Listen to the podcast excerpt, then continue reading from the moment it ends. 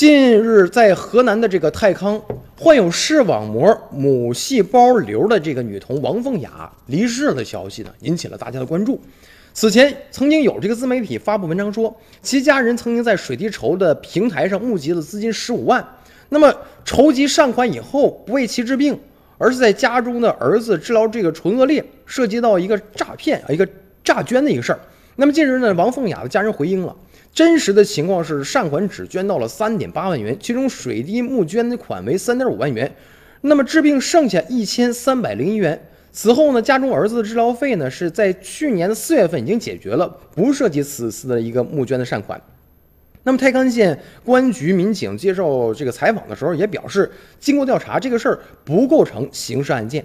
当天下午呢，这个王凤雅的爷爷正好也是来到了镇政府，将剩余的善款一千三百零一元都捐给了太康县的慈善组织。